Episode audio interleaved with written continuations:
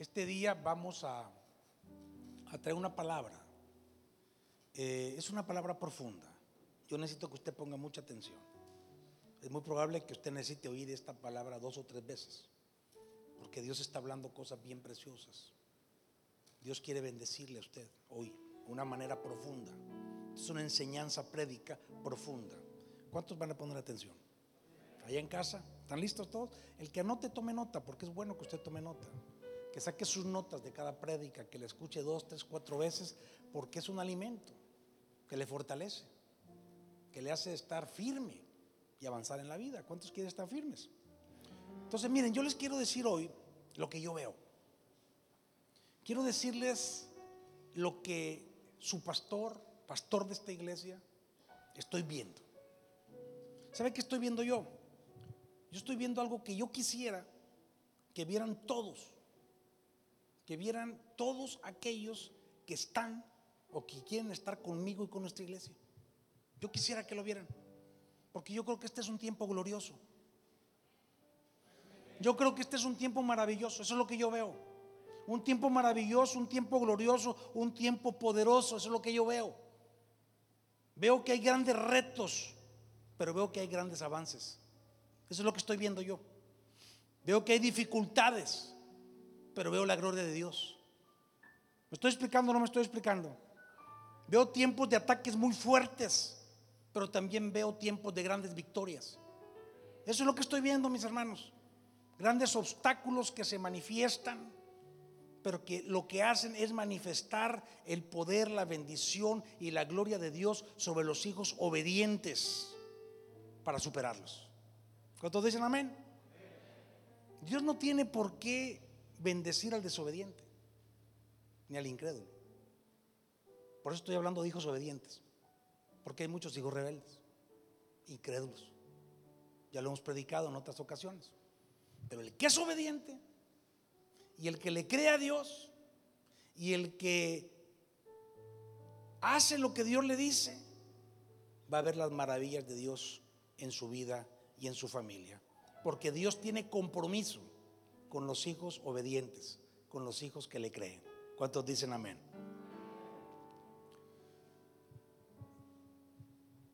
En Mateo capítulo 7, verso 24. Escúcheme bien lo que le voy a decir. Dice que el que oye y hace lo que Dios dice, su vida está sobre la roca. Oír y hacer. Repita conmigo, oír y hacer. O sea, oír y obedecer. Cuando tú oyes y tú obedeces, tu vida no puede ni siquiera ser movida. Y esto es importante entenderlo hoy este día. Oír y obedecer. Repito otra vez conmigo, oír y obedecer. Eso hace que tu vida esté firme sobre la roca. Gálatas capítulo 4, verso 7 dice que ya no eres un esclavo. Dice que eres hijo y por lo tanto eres heredero. Repita conmigo, soy heredero. O sea, tú y yo somos herederos por medio de Cristo. Eso es lo que dice Gálatas 4, 7. Y Mateo capítulo 6, verso 33, dice que si tú buscas primero el reino de Dios, cualquiera de tus necesidades, Él te las va a resolver. Eso es lo que dice. O sea, o sea, esto que te dije en los diezmos es para que tú sepas que lo que Dios dijo Él lo va a cumplir. Él no miente, Él no es hombre. Es lo que Él dijo, Él lo va a ejecutar, pero tú necesitas creerlo. Tú y yo necesitamos poner nuestra confianza en la palabra de Dios. La pregunta es, ¿en qué estás creyendo en este tiempo? Ese es el asunto. ¿A quién le crees tú? Eh, ¿En dónde está puesta tu fe? Tu alma, ¿cómo está? ¿Dónde está tu alma?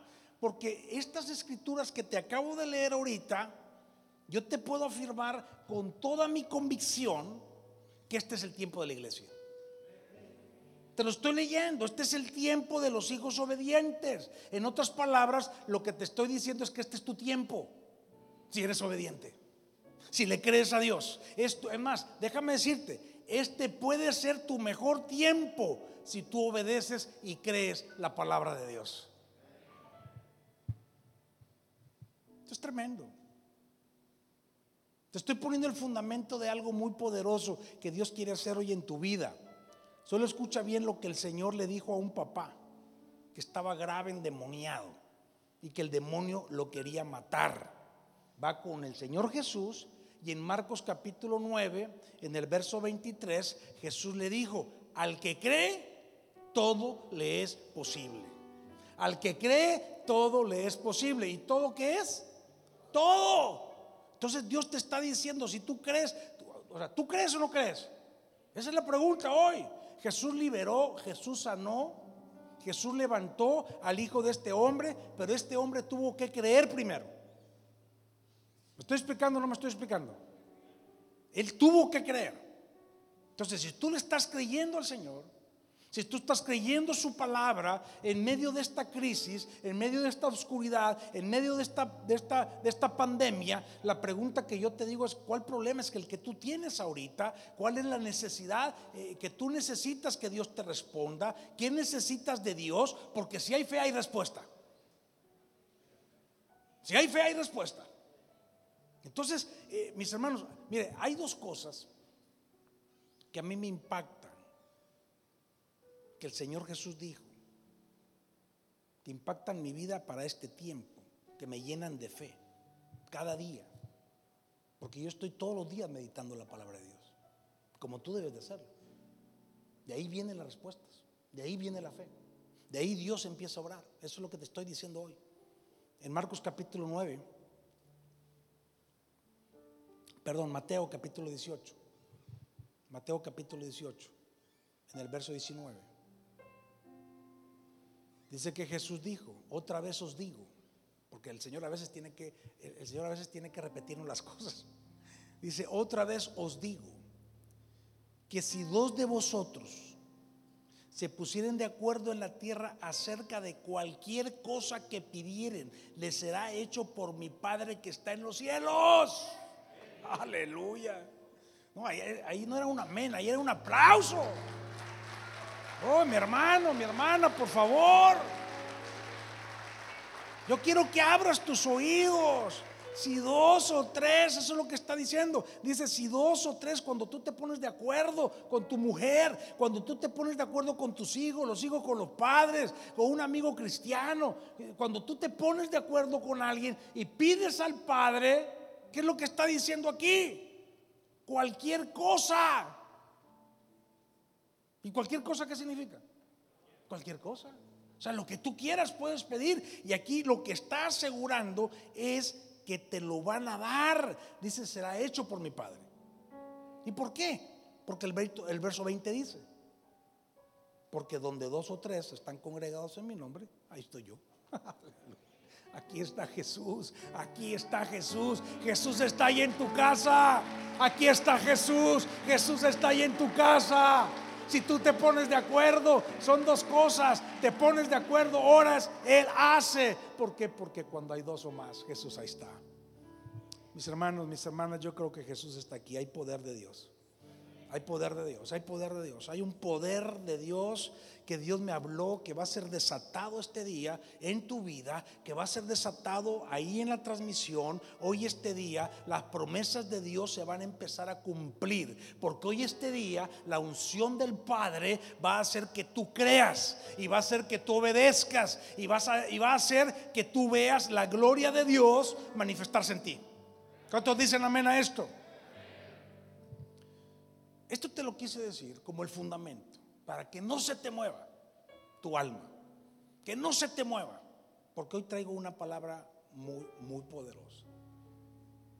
No te quiero hablar de esto, quise poner un fundamento. De lo que yo te quiero hablar hoy es de una advertencia que Pablo le hizo a la iglesia de los Corintios. La iglesia de los Corintios era una iglesia muy espiritual, tenían dones muy poderosos. Era una iglesia muy próspera también, pero tenía problemas de obediencia y tenía problemas de incredulidad. Y entonces Pablo, en el capítulo 10 de Primera de Corintios, en el verso 12 les dice algo. Y de esto es de lo que te quiero predicar hoy.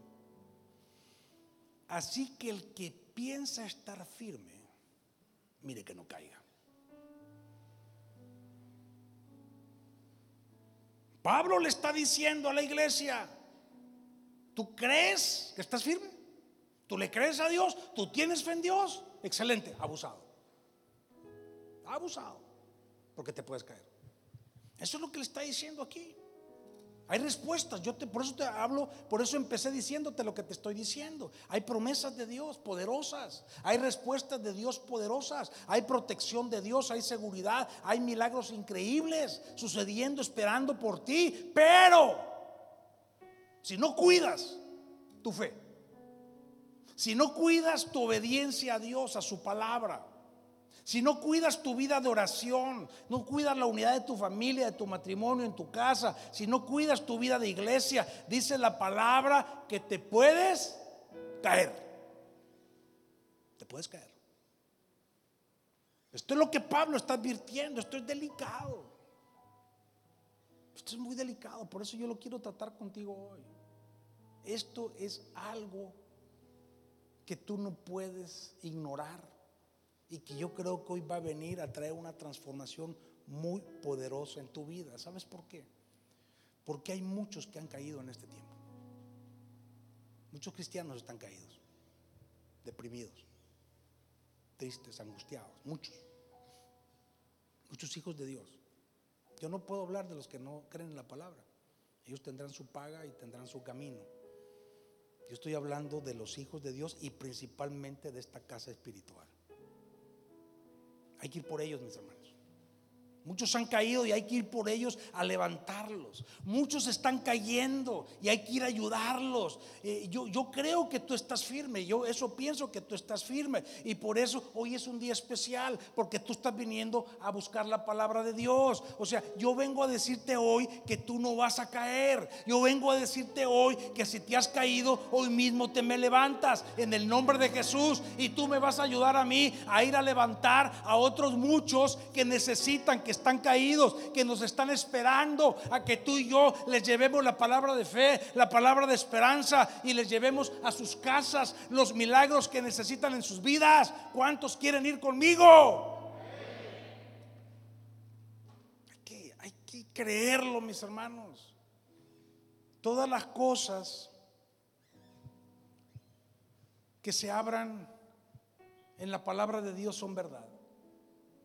Y yo te voy a decir algo todas las casas que se abran al Evangelio en este tiempo van a recibir maravillas increíbles que van a vivir y que van a ver y que van a suceder. ¿Estamos de acuerdo? Mira, quiero ver en la historia de un gran hombre de fe que se cayó increíblemente. Para que aprendamos de esto que te estoy diciendo. El profeta Elías. Tal vez tú ya te sabes la historia, vamos a, llevarte, te voy a llevar por la historia, no podemos leerla toda, algunos la saben, el que no la sabe, sígamela. Pero un hombre de fe cayó, fuertemente, con un riesgo bien terrible. Por eso te estoy trayendo esta palabra hoy, porque Dios me habló que Dios quiere equiparte, que Dios quiere fortalecerse, que Dios quiere afirmarte y quiere asegurarse que tú no te me caes. Si te me estás cayendo, te me levantas. Y si ya te caíste, también te me levantas. Al final de la primera carta de Reyes, en el capítulo 18, nos relata esa grande hazaña que muchos conocemos de la palabra, a donde Elías eh, confronta a todo el pueblo de Israel, confronta al rey de Israel, confronta a todos los brujos que estaba siguiendo el pueblo de Israel, que andaban mal, profetas de Baal y de Acera, y los reta en el monte Carmelo para demostrar quién es verdaderamente Dios. ¿Sí se acuerdan? Bueno, esto fue lo que hizo Elías.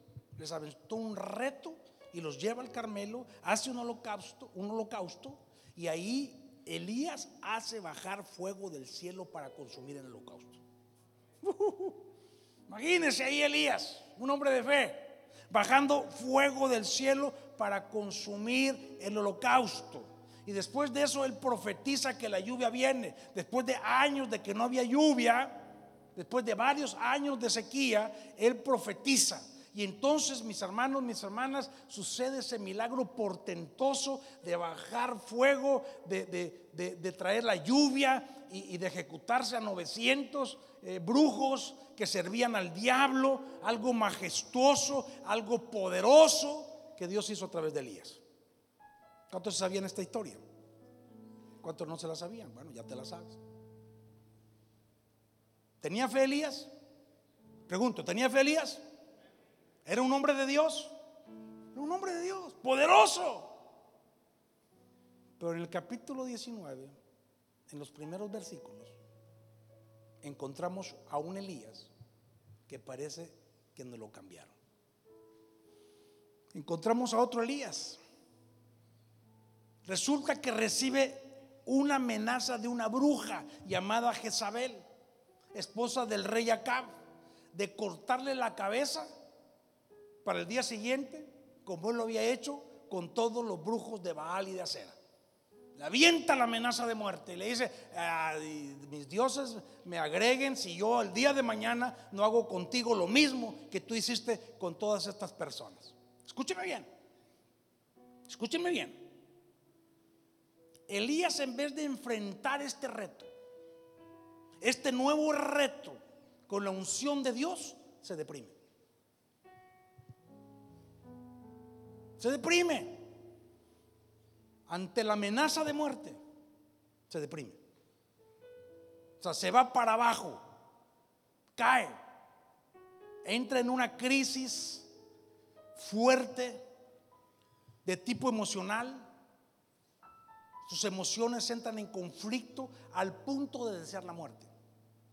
Un espíritu de suicidio se le acercó. Un hombre de fe que cayó. Un hombre de fe cayó. Fíjate, el verso 4 del capítulo 19, solo te voy a leer esto. Verso 4, capítulo 19 de Primera Reyes, dice, y él se fue por el desierto un día de camino, y vino y se sentó debajo de un enebro y deseando morirse dijo, basta ya, oh Jehová, quítame la vida, pues no soy yo mejor que mis padres.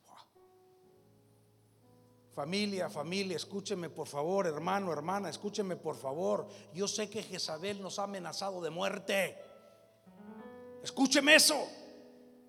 Con este virus hemos sido amenazados de muerte. Y muchos se sienten severamente amenazados. Muchos están afectados mental y emocionalmente, pero yo vengo a decirte hoy que esto no puede ser. Hoy mismo vamos a terminar con esto porque tú te vas a levantar y lo que hay para ti es justicia, gozo y paz en el Espíritu Santo. Eso es lo que te vengo a decir hoy. Esto no puede ser para los hijos de Dios. Para los que creemos, esto no puede ser. En los hijos de Dios hay poder. En los hijos de Dios hay firmeza. Pero el profeta cayó. El hombre de fe cayó. ¿Qué fue, qué fue lo que hizo? Que un hombre tan ungido, tan, tan de fe, tan poderoso, tan victorioso, fuera sacado de su camino. Fuera sacado de su propósito. Fue llevado a un estado lamentable extremadamente peligroso. Estuvo a punto de perder la vida porque él se dejó ir, se dejó caer para morirse. Ya no quería vivir. ¿Qué fue lo que pasó? Elías entró en confusión. Sus emociones se confundieron, su mente se confundió. Y entonces él, se metió en una crisis. Él se metió en una crisis que lo llevó a tomar decisiones equivocadas, que pudieron cortarle la vida, su propósito, no haber terminado la carrera. Mucha gente está tomando las decisiones equivocadas ahorita, por medio de esta amenaza que traemos. Usted está tomando buenas decisiones. Yo no, yo no quiero criticar a nadie, no quiero que me juzgue mal, por favor. Yo respeto a todo el que está guardadito en su casa. Si usted está verdaderamente guardadito en su casa, yo lo respeto, lo amo, lo bendigo. Dios lo va a fortalecer y usted ya va a sentir que Dios usted debe salir. Pero si usted anda en el supermercado, si usted anda por todos lados, si usted va a trabajar todos los días, si usted no viene a la iglesia, usted está tomando malas decisiones. O sea, yo tengo que ser claro, mis hermanos. Elías se confundió. Él traía una herida, él estaba él se sentía traicionado porque el pueblo había desechado a Dios, él estaba herido. Entonces, mis hermanos, mis hermanas, las heridas, las crisis y cuando nosotros nos sentimos amenazados, si tú no reaccionas como debe ser y buscas la ayuda correcta, te quiebran por dentro. Que eso es lo que quiere este sistema. Eso es lo que quiere el diablo, quebrarnos interiormente y te meten en terrenos peligrosos que te pueden llevar a destrucción, como le pasó aquí a Elías. Yo estoy ministrando la palabra de Dios. Esto está pasando con muchos cristianos. Ahorita este es el momento difícil, cuando hay momentos difíciles en que tu vida en cualquier área, como estamos viviendo ahorita en medio de esta pandemia, cuando parece que el mundo se viene encima, cuando parece que, que, alguien te ha fallado, cuando parece hasta que Dios te ha fallado, cuando sientes persecución, cuando se presentan amenazas contra mi vida, contra mi familia, contra mi economía, contra mis hijos, contra mi matrimonio, cuando la enfermedad sentimos que se nos puede acercar, mi hermano, si no oyes a Dios, si no obedeces la palabra y sigues tu llamado y tu propósito, llega la confusión. Y se mete la crisis emocional. Y te sucede lo que le sucedió a Elías. ¿Me estoy explicando? Esta palabra viene hoy a traer una revelación increíble para todos nosotros hoy este día lo que sacó a Elías y lo puso en peligro, a pesar de ser un hombre de fe, fue que escuchó lo que no debía escuchar. Que escuchó lo que no debía escuchar. Escuchó a quien no debía de escuchar y recibió de quien no debía recibir. Voy a repetirlo. ¿Qué le pasó a Elías? Escuchó lo que no debía escuchar, escuchó a quien no debía escuchar y recibió de quien no debía recibir. Y su alma entró en un desierto árido. Si usted está oyendo todo el día lo que dice la ONU, eh, multimedios, y eso es lo que usted está recibiendo, y esto es lo que usted se está comiendo, usted va a terminar ahí. ¿Me estoy explicando, no? Esto es lo que nos saca de la presencia de Dios. Y esto es lo que está pasando a muchos hoy. ¿Por qué? Porque andan las Jezabeles, andan hasta cristianos rebeldes, predicando cosas raras, algunos medio apocalípticos disfrazados de predicadores. Hay una ensalada ahorita de cosas que usted tiene que tener cuidado. Usted tiene que preguntar qué es lo bueno, qué es lo malo, a quién debe de oír, a quién no debe de oír, porque hay muchos que están ahorita predicando cosas equivocadas. Por eso usted debe alimentarse en su casa. ¿Cuántos dicen amén? Hay una ensalada de predicaciones en que usted, si no es cuidado, usted se puede meter en este problema. A río revuelto, pescadores. Cuatro cosas hizo Dios con Elías. Ponga atención. Cuatro cosas hizo Dios con Elías para restaurarlo. Y son cuatro cosas que tú y yo tenemos que aprender hoy. En el verso 5 encontramos la primera cosa. Dice, y echándose debajo del enebro quedó dormido, y aquí luego un ángel le tocó y le dijo, levántate, come. Verso 6. Entonces él miró y aquí en su cabecera una torta cocida sobre las ascuas y una vasija de agua y comió y bebió y volvió a dormirse. ¿Qué fue lo primero que hizo Dios con Elías? Lo alimentó. Repita conmigo, alimento. Alimento habla de la palabra. Por eso Jesús dijo en Mateo capítulo 4, verso 4, no solo de pan comerá el hombre, sino de toda palabra que sale de la boca de Dios y que todos decimos amén. Está hablando de alimento. Y alimento está hablando de la palabra. Fue lo primero que hizo.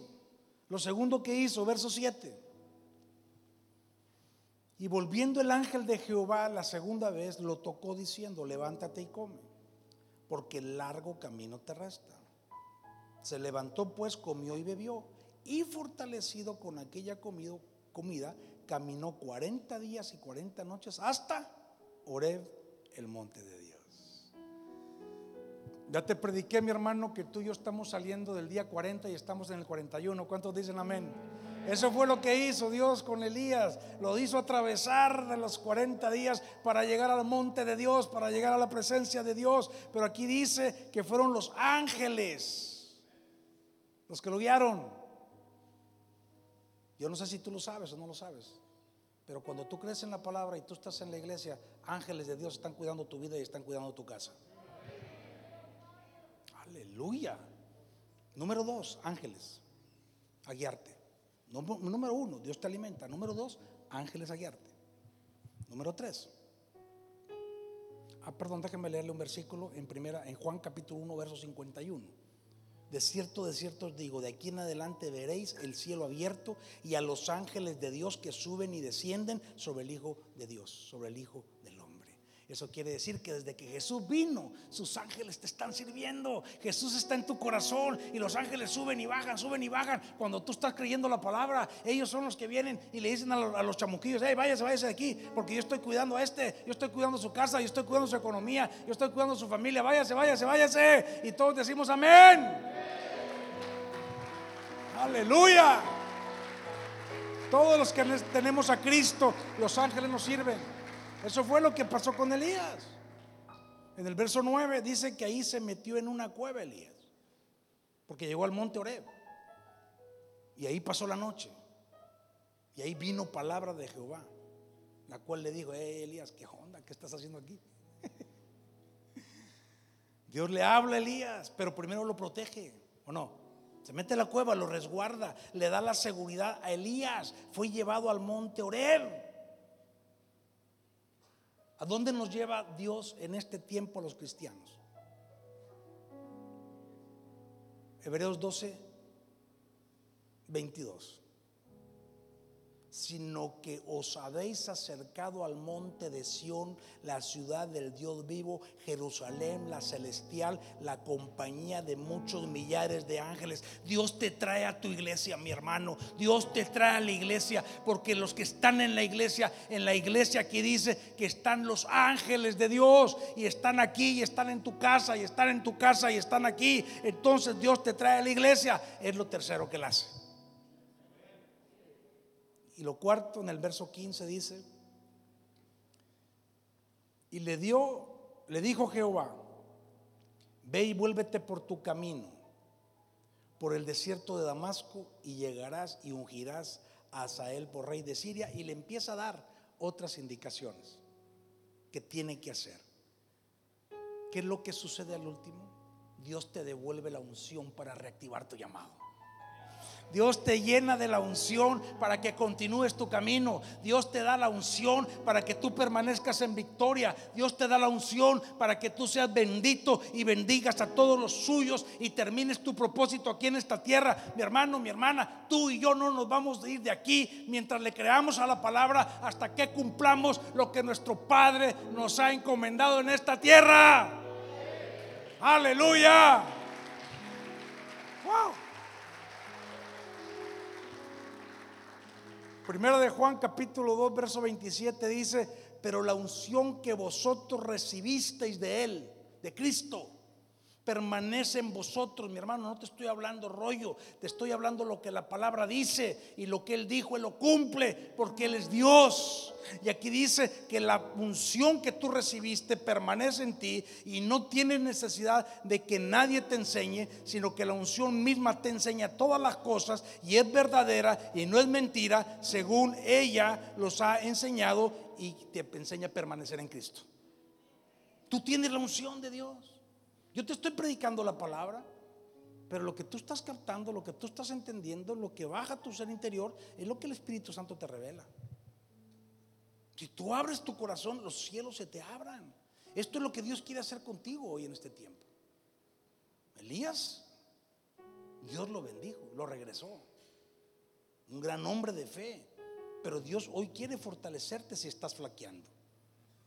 Pero hay que creer. Tú tienes que ser genuino. Hoy, en este tiempo, humilde para buscar las cosas de Dios. Para entender esto que estamos. Tienes que alimentarte, porque Él quiere alimentarte de la palabra. Él quiere guiarte, Él quiere protegerte, Él quiere que la unción que tú tienes adentro sea despertada, sea avivada, para que no te pierdas, para que no caigas, para que salgas del desánimo si lo tienes, para que caigas, salgas de la depresión si te está queriendo llegar, para que salgas de decepciones, de tristezas y continúes a tu meta. Continúes en tu propósito. ¿Me estoy explicando? ¿Vamos bien? Pero este proceso, ¿cómo empieza? ¿Cómo empezó este proceso con Elías? ¿Qué fue lo primero que hizo Dios con Elías? Lo alimentó. ¿Qué fue lo primero que hizo Dios con Elías? Lo alimentó. Todo empieza primero con el alimento. Romanos capítulo 10, verso 17 dice muy claramente, que la fe viene por el oír y por el oír la palabra de Dios. Tú estás aquí oyendo palabra hoy. Tú estás oyendo algo que el Espíritu Santo te quiere revelar hoy para que no caigas. Porque acuérdate lo que estamos viendo. Pablo le dijo a los corintios, si crees que estar firme, chécate, no vaya a ser que te caigas. Elías se cayó. Y yo lo que te estoy hablando hoy es que solo la fe en Dios que te alimenta, que te levanta, que te protege, es la que te puede sacar adelante de cualquier crisis en toda tu vida. Aleluya. Wow. Se va a aplaudir, aplaudan mis hermanos. Aplauda fuerte para que los oigan todos allá en la, en la transmisión. ¿Vamos bien? ¿Vamos bien? Si tú aprendes del caso de Elías, como creo que estamos aprendiendo hoy, y tomamos la lección, acuérdate que estamos hablando de 1 Corintios 10, 12. El que piense estar firme, mire que no caiga. Cuando Pablo hizo esta advertencia a los corintios, le puso los ejemplos y los motivos por los cuales se puede caer. Y aquí entramos en terreno fuerte. Se lo digo francamente. Empieza a partir del verso 1. Vamos a leerlo. Primera Corintios capítulo 10, verso 1. Empieza Pablo a decirle a los corintios los motivos, las razones, los ejemplos por los cuales un creyente se puede caer verso 1. Porque no quiero, hermanos, que ignoréis que nuestros padres todos estuvieron bajo la nube y todos pasaron el mar. Aleluya. Dios hizo cosas tremendas a través de Moisés, ¿verdad? Y todos en Moisés fueron bautizados en la nube y en el mar. Y todos comieron el mismo alimento espiritual. Y todos bebieron de la misma bebida espiritual porque bebían de la roca espiritual que lo seguía. Y la roca era Cristo. Pero de los demás, aquí está hablando de toda la bendición, ¿verdad? El Señor los liberó, los salvó, los alimentó, los cuidó, los bendijo, los traía bien cuidaditos, ¿verdad? Alimento, bebida, nube, los sacó de la esclavitud. Pero el verso 5 dice, pero de los, de, los más de ellos no se agradó Dios. Ahí está el problema. Hay hijos que desagradan a Dios. Y por eso esta palabra es clave hoy. Tú no puedes desagradar a Dios. Te puedes meter en problemas. Dice, de los más de ellos no se agradó a Dios, por lo cual quedaron postrados en el desierto. Se cayeron. Se cayeron. Pero el problema es que esos ya no se levantaron. Quedaron, dice, quedaron postrados. Y esto es triste, porque está hablando de todas las bendiciones que Dios da a sus hijos. Eso está hablando. Cómo los cuida, cómo los alimenta, cómo los protege sobrenaturalmente, que es lo mismo que ha hecho con nosotros hoy. Mi hermano, mi hermana, tú no te das cuenta, pero Dios te está guardando. Tú tienes que ser agradecido. No nos damos cuenta, pero la nube está sobre los hijos de Dios. Te podrá tocar el mal, pero igual lo vamos a sacar. Porque hay protección de Dios. Hay una nube sobre la iglesia, sobre cada uno de nosotros. Pero aquí dice que toda una generación se cayó. Y eso es lo que el diablo quiere hacer con muchos en este tiempo, en medio de la crisis. Yo no quiero que esto te pase. Por eso te estoy dando esta palabra. Hay tanta gente, mi hermano cristiana, que no está entendiendo. Hay tantos hermanos nuestros que dicen de Dios, que hablan de Dios, pero con su conducta, con sus palabras, que no hablan fe. Dicen creer, dicen profesar, pero su conducta dice todo lo contrario. Y esto es delicado, mis hermanas, mis hermanos. Esto es triste. Yo te pido, te pido que me recibas. Te pido que me escuches como tu pastor o, si no eres miembro de esta iglesia, como un pastor que quiere servirte hoy este día, que quiere ministrarte. No soy yo, es el Espíritu Santo que quiere hablar claramente a tu vida. Son cinco cosas las que hizo el pueblo de Israel para caer, que las ponen como ejemplo aquí. La primera, el verso 6 dice, mas estas cosas sucedieron como ejemplo para nosotros, para que no codiciemos cosas malas, como ellos codiciaron. Aquí empieza lo primero. Aquí te voy a dar los motivos por los cuales esta gente se cayó y que están puestos como ejemplo y que están puestos como advertencia para nosotros. Dice que codiciaron lo prohibido, anhelaron lo malo, pusieron su corazón en lo malo. Proverbios capítulo 1, verso 19, dice que el codicioso, la codicia le quita la vida. Wow. Está fuerte, mis hermanos. Codicia es lo mismo que avaricia. Hay gente que está más preocupada ahorita por sus cosas, por su dinero, por sus asuntos personales, que se han olvidado de Dios. Así empezó el pueblo, estaban preocupados porque lo que dejaron atrás, estaban preocupados por lo que no tenían, estaban preocupados por todo en vez de buscar a Dios. Eso es codicia, eso es avaricia. Dice Marcos 4, 19 que los afanes de este siglo y el engaño de las riquezas y la codicia de otras cosas entran y ahogan la palabra y la palabra se hace infructuosa.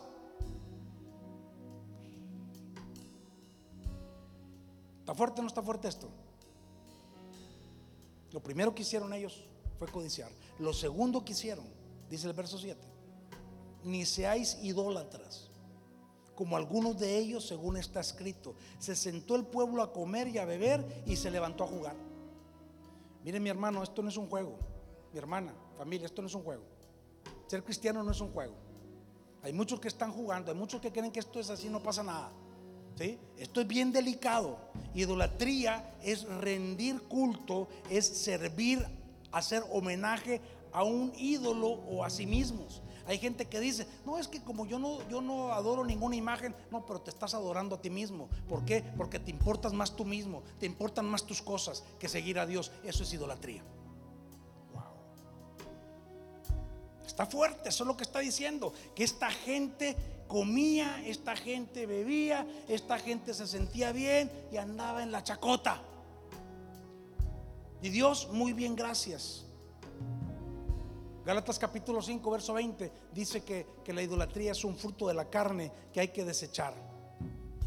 Este es tiempo de tomar en serio las cosas de Dios. Este es el tiempo de tomar en serio la palabra de Dios.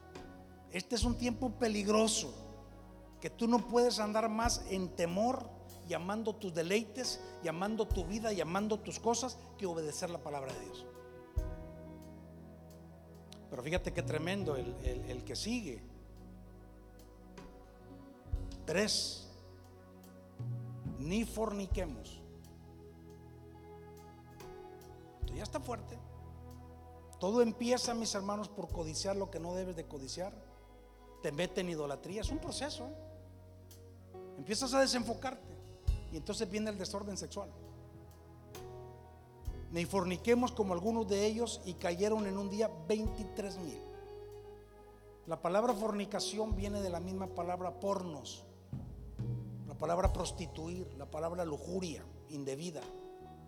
Y fíjate, la palabra fornicación también se traduce como practicar idolatría.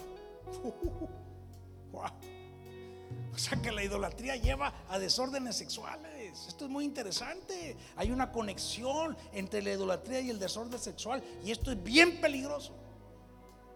Tú tienes que cuidar esto, porque esto está diciendo la palabra. Colosenses capítulo 3, verso 5 dice, haced morir pues lo terrenal en vosotros, fornicación, impureza, pasiones desordenadas, malos deseos y avaricia, que es idolatría. Fíjate, aquí los pone todos juntos en la misma lista.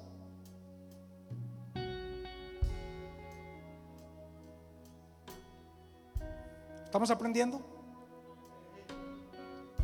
9, verso 9 ni tentemos al Señor, como también algunos de ellos le tentaron y perecieron por las serpientes. Miren mi hermano, ahorita hay mucha gente que hasta Dios le está reclamando. Hay mucha gente que está pensando, ¿y Dios a dónde está? Mi hermano, si estás vivo, ahí está Dios. Ahí está Dios. Hay gente que está tentando a Dios. Tentar a Dios es probar a Dios. Santiago capítulo 1, verso 13 dice que cuando alguno es tentado, no diga que es tentado de parte de Dios, porque Dios no puede ser tentado por el mal, ni Él tienta a nadie. Familia, familia. Hay gente que en vez de someterse a Dios y obedecer a Dios, están retando a Dios. ¿A dónde estás, Dios? Eso es terrible.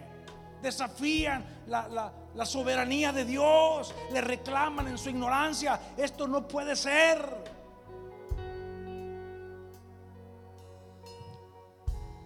Verso 10.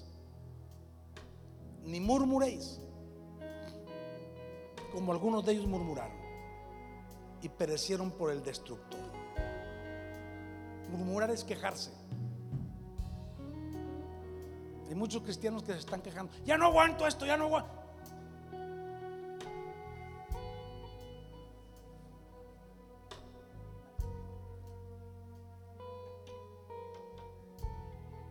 Hay tantas cosas que hacer en la casa, mis hermanos. A mí no me alcanza el tiempo.